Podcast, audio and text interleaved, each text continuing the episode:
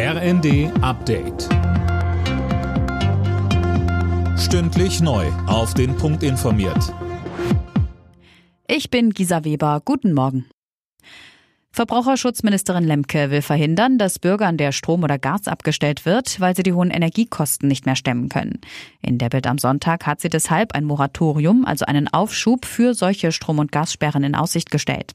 Lemke betonte, das Ganze sollte für den Fall gelten, dass die Bundesnetzagentur den Energieunternehmen erlaubt, die höheren Kosten trotz Preisgarantie an die Verbraucher weiterzugeben. Ab morgen beginnt die Wartung der Gaspipeline Nord Stream 1. Die Leitung wird dann komplett heruntergefahren. Kanada hat unterdessen erlaubt, reparierte Gasturbinen für die Pipeline nach Deutschland zu schicken. Anna Löwer. Genau, eigentlich verbieten die Sanktionen gegen Russland das Rücksenden der reparierten Turbine für die Gaspipeline Nord Stream 1. Da aber Deutschlands Energieversorgung davon abhängt, macht Kanada eine Ausnahme. Der Kreml hatte die Leistung von Nord Stream 1 Mitte Juni heruntergefahren und das mit dem Ausfall einer Turbine begründet. Die Bundesregierung vermutet aber, dass das nur eine Ausrede und eher eine politische Aktion war.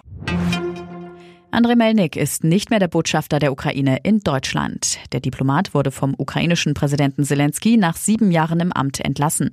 Ein entsprechender Erlass steht auf der Webseite des Präsidialamtes. Melnik hatte immer wieder die Ukraine-Politik Deutschlands kritisiert. Zuletzt war er für seine Äußerungen über den umstrittenen Nationalistenführer Bandera selbst in die Kritik geraten. Melnik hatte Bandera als ukrainischen Freiheitskämpfer bezeichnet und dessen Verantwortung für Massaker an Juden und Polen im Zweiten Weltkrieg bestritten. Und Elena Rybakina hat das Tennisturnier in Wimbledon gewonnen. Die Kasachin setzte sich im Finale nach Rückstand in drei Sätzen gegen Ons Jabeur aus Tunesien durch. Es ist der erste Grand Slam-Titel für Rybakina. Außerdem ist sie die erste Kasachin überhaupt, die ein Grand Slam gewinnt. Alle Nachrichten auf rnd.de